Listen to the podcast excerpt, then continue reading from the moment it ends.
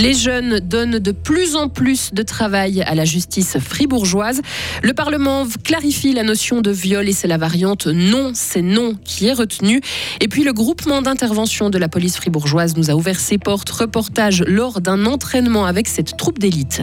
Du soleil dans les prochains jours avec des averses et orages possibles en fin de journée. Lauriane Schott, bonjour. Bonjour Greg, bonjour à toutes et à tous. Une cinquantaine de jeunes fribourgeois sont des délinquants multirécidivistes. Mais ils ne représentent qu'une minorité des près de 1200 enfants et adolescents qui ont eu affaire à la justice fribourgeoise l'an dernier.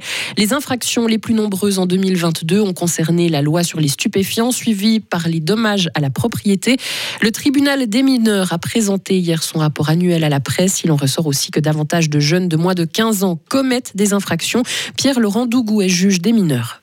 Je ne suis pas criminologue ni sociologue, mais je pense que certaines explications peuvent résider notamment dans un désœuvrement qui peut potentiellement augmenter chez les mineurs, notamment ensuite du Covid, hein, au niveau de l'activité euh, extrascolaire, je dirais, des mineurs, qui pour bon nombre d'entre eux ont abandonné leur activité sportive, leur loisir, et qui ne l'ont pas réintégré. S'ils n'ont pas les occupations claires et légales, il y a le risque assez fort qu'effectivement ils tombent dans la délinquance, pas seulement des contraventions, potentiellement des délits et des dommages à la propriété typiquement. Les vols sont aussi euh, monnaie courante, même chez les plus jeunes, voire euh, les atteintes à l'intégrité physique. Euh, il y a des infractions de tout type, de, de tous les degrés de gravité qui sont commises également par les moins de 15 ans. Et la justice des mineurs s'occupe des 10-17 ans qui ont commis tout type d'infraction. Elle a enregistré l'an dernier 1850 nouvelles affaires en hausse constante depuis 2020 et un quart de ces dossiers concernent des filles. Sandrine Boyatsog est juge des mineurs les filles qui sont dans un état de souffrance ou qui sont déscolarisées ou qui ne trouvent pas leur chemin dans une voie professionnelle retournent tous ces problèmes contre elles-mêmes. Donc elles sont plutôt dans l'auto-agressivité que dans l'hétéro-agressivité. Donc leur souffrance, qui est même traditionnellement considérée au niveau psychologique comme plus marquée, se retourne beaucoup moins vite contre la société. Elle se retourne contre elles-mêmes. Les jeunes filles qui commettent des infractions, je ne vois pas vraiment de différence avec les infractions des jeunes hommes peut-être plus d'incendies.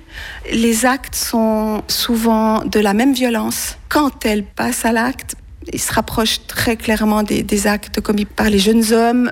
Et un foyer éducatif avec quatre places fermées pour les filles verra le jour l'an prochain dans le canton de Fribourg. Actuellement, il n'existe pas de telle structure en Suisse romande. L'usine Eternit, basée à Payerne, cesse ses activités. Une huitantaine de collaborateurs sont touchés par cette fermeture, selon une information de plusieurs médias. La société propriétaire du site de production Broyard va regrouper ses activités dans le canton de Glaris et en Slovénie. L'entreprise était installée depuis 1957 à Payerne, où elle produisait des plaques pour façade et du mobilier de jardin. Elle devra cesser sa production à la fin de l'année. Le Conseil d'État fribourgeois ne veut pas abattre les loups dans la broie. C'est sa réponse à une pétition qui avait été déposée en mars dernier. Un texte illégal, rappelle le gouvernement, car le loup est une espèce protégée en Suisse. Par contre, le Conseil d'État indique qu'un prédateur pourra être abattu en cas de dégâts ou comportement dangereux. Non, c'est non. C'est finalement la variante retenue par le Parlement pour définir le viol. Les deux chambres ont trouvé un consensus sur la révision du droit pénal en matière sexuelle.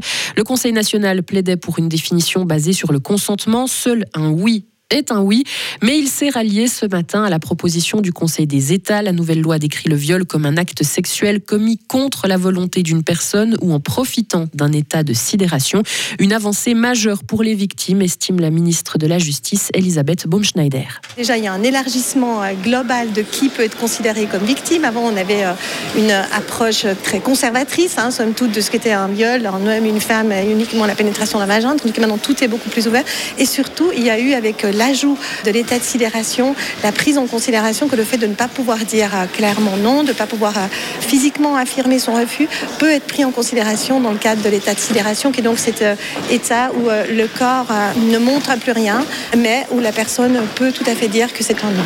Personnellement, à l'époque, j'étais favorable au oui, c'est oui, mais je crois aussi que maintenant, ce qui compte, c'est la sécurité du droit, c'est la capacité pour la justice de prendre les bonnes décisions, et on voit aussi que dans cet objet, c'est suffisamment rare pour être préciser, le travail entre les deux chambres a été intense, mais on a aussi pris en considération les résultats de la consultation. On a écouté des experts, que ce soit des juristes, des personnes victimes, des ONG, et là, on a quelque chose qui est abouti et mature. Et le dossier retourne au Conseil des États car il reste encore quelques divergences entre les deux chambres.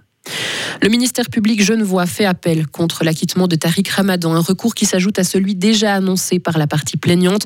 Les juges n'avaient pas réussi à se déterminer sur la culpabilité de l'islamologue qui devait répondre de viol et de contraintes sexuelles le mois passé.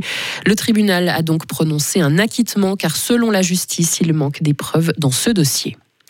Le Parlement veut avancer sur l'énergie éolienne. Le Conseil des États vient d'adopter à l'unanimité un projet qui vise à accélérer les procédures d'autorisation de construction. Il emboîte ainsi le pas au national. Actuellement, ces procédures sont très longues. Et pour les accélérer, c'est les cantons désormais qui devront délivrer des autorisations, alors qu'actuellement, ce sont les communes qui le font. Des activistes suspendus à la cathédrale de Fribourg ou à leur transfert de détenus dangereux. Une brigade spéciale peut intervenir. Il s'agit des membres du GRIF, le groupe d'intervention de la police cantonale de Fribourg. Une unité d'élite qui existe depuis un peu plus de 30 ans et qui se déploie environ 200 fois par année pour différentes missions. Les membres du GRIF ne dévoilent pas leur identité, ils ont chacun un pseudonyme.